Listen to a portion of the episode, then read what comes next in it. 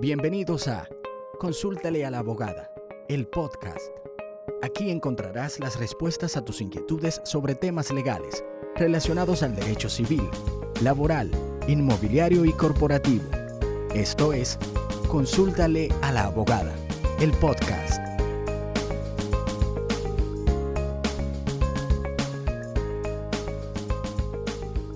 Señores, bienvenidos a este nuevo episodio, nuestra consulta número 4.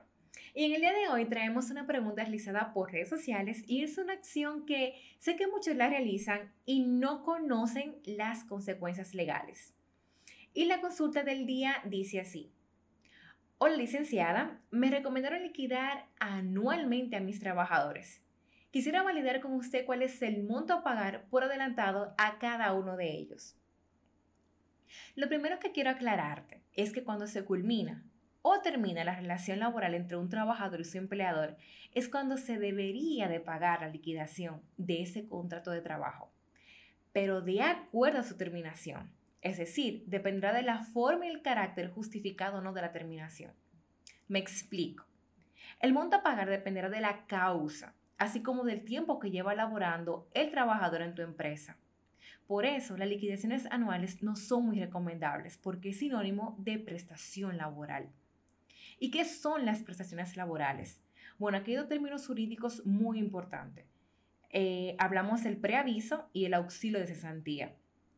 El preaviso es cuando una de las partes en el contrato de trabajo decide ejercer su derecho al desahucio, que es la terminación del contrato de trabajo sin alegar un porqué o una causa. Pero sí tiene la obligación de poner a la otra en conocimiento de dicha decisión con cierto tiempo de antelación. Ojo aquí. Mayormente este tiempo es para buscar a otra persona o prepararla para el puesto. Pero en caso contrario y de no ejercer el preaviso, deberá esa persona de pagar en dinero ese tiempo. Mientras que cuando hablamos de la cesantía es como el seguro de desempleo que existe en otros países. Su objetivo es asegurar que el trabajador pueda sustentarse económicamente mientras encuentre o busque otro trabajo. Entonces, ya luego de conocer el concepto de la liquidación, entre comillas, Supongamos que el trabajador, no sé, comete alguna falta y esta falta pueda ser objeto de despido justificado. Señores, ese despido no tendrá ninguna razón de ser porque ya has liquidado anualmente a ese trabajador. Y recuerda lo que dispone el artículo 88 del Código de Trabajo, son muchas las causas para que pueda un empleador despedir a su trabajador justificadamente. Ahora, ¿cuál es mi recomendación? Como abogada, eh, le propondría liquidación parcial, las cuales sí se permiten y esas se calculan en base al salario de vengado en el momento, tomando en cuenta que en el futuro eso puede cambiar. En el entendido que en algunos años más adelante, como empleador, podrás tal vez aumentar el salario a tu trabajador. Para calcular esa liquidación parcial, todo dependerá del tiempo que quieras liquidar. Vamos a poner un ejemplo súper práctico y que sé que, que, normalmente pasa. Tenemos un trabajador que tiene cinco años laborando en tu empresa, en la empresa. Este necesita pedir un préstamo para comprar o hacer una casita. Y en vez de realizar un préstamo en el banco, te solicita a ti un avance de sus prestaciones. ¿Cómo sabes cuál es el monto a pagar? Bueno, nos vamos al artículo 80 del Código de Trabajo, en su capítulo 3. A este le corresponde por el tiempo 21 días de salario ordinario por cada año de servicio prestado, siempre y cuando este cálculo no exceda a un periodo mayor de 5 años de trabajo.